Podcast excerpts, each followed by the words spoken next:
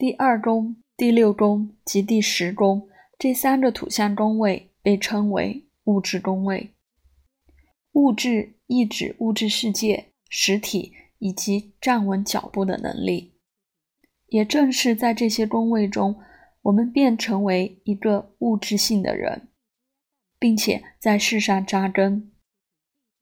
这些宫守星座以及宫内行星，在将我们的创造力转化为才能以及塑造一个令人满足的职业过程上，扮演了主要角色。这三位一体的物质宫位，代表我们栖身于物质。及现实环境中的状况，这些宫位象征每日生活中心理及实质上的不同面向，包括工作、生活习惯及规律、资源及努力的回报等等。这些正是支撑及维持我们安好的土象环境。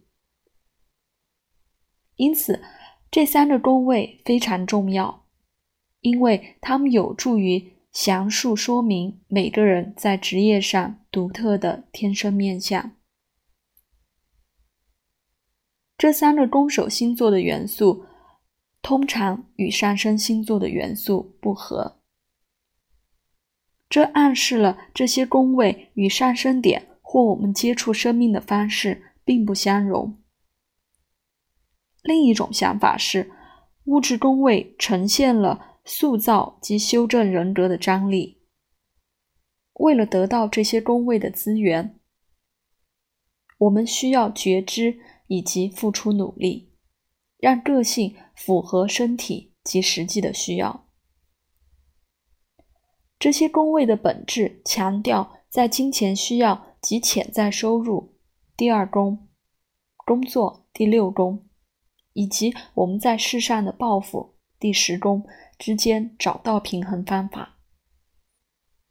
即使我们可能以工作赚钱谋生，但不一定是一份让自己满意的职业；或者我们也许可以为职业付出一切，却可能无法带来收入。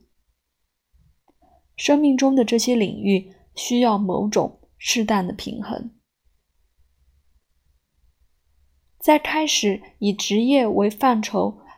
探讨这些宫位之前，请先考量下列内容：第二宫、第六宫及第十宫宫守的元素。如果星盘中出现劫夺星座的话，这些宫守星座之间可能有着不同元素的组合。注意这些宫守星座的元素或元素组合。第二宫。第六宫及第十宫的宫守星座及其守护星，这些守护星落入哪个星座及宫位呢？它们形成了什么相位？守护星显示出影响此宫的其他资源、资产、需求及责任。第二宫、第六宫及第十宫中的行星，思考他们的资产及负债。这些攻守的星座是天生的特质、特征及经验，有助于使人将此宫的职业潜能发挥至最大化。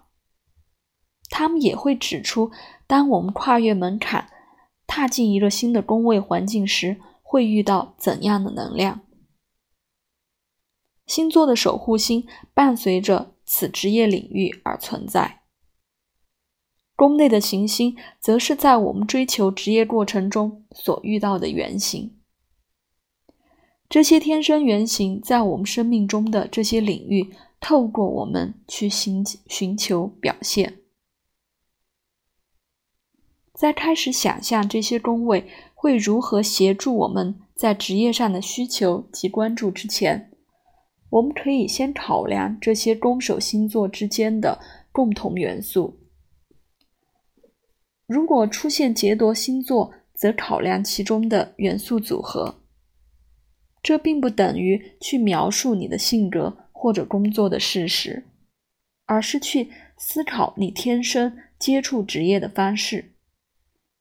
无论你认同与否，比较重要的是去荣耀并且与星盘中的形象并驾齐驱，去看看他们，他们可能揭示自己什么样的职业性格。